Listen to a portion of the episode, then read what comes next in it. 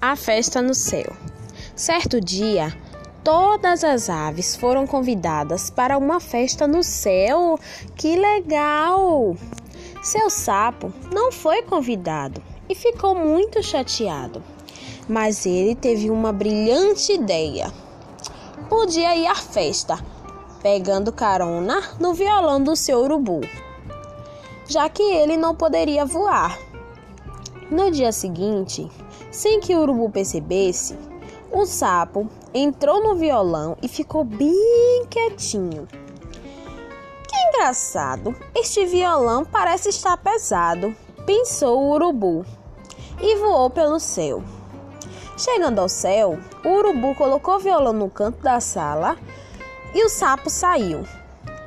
Que surpresa para todas as aves! A presença de um sapo na festa como será que ele chegou aqui? Como será se ele não tem asas? Eram o que todos pensavam e diziam.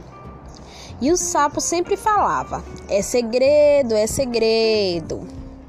As aves se reuniram e resolveram expulsar o sapo, dizendo: Você não é ave, não foi convidado e tem a boca grande. Vamos jogá-lo lá embaixo por conta da sua teimosia. Assim fizeram. E o sapo caiu de costa na água, sem se machucar. Ufa, ainda bem que o sapinho não se machucou, né? Assim, o sapo aprendeu a lição e nunca mais foi a uma festa sem ser convidado.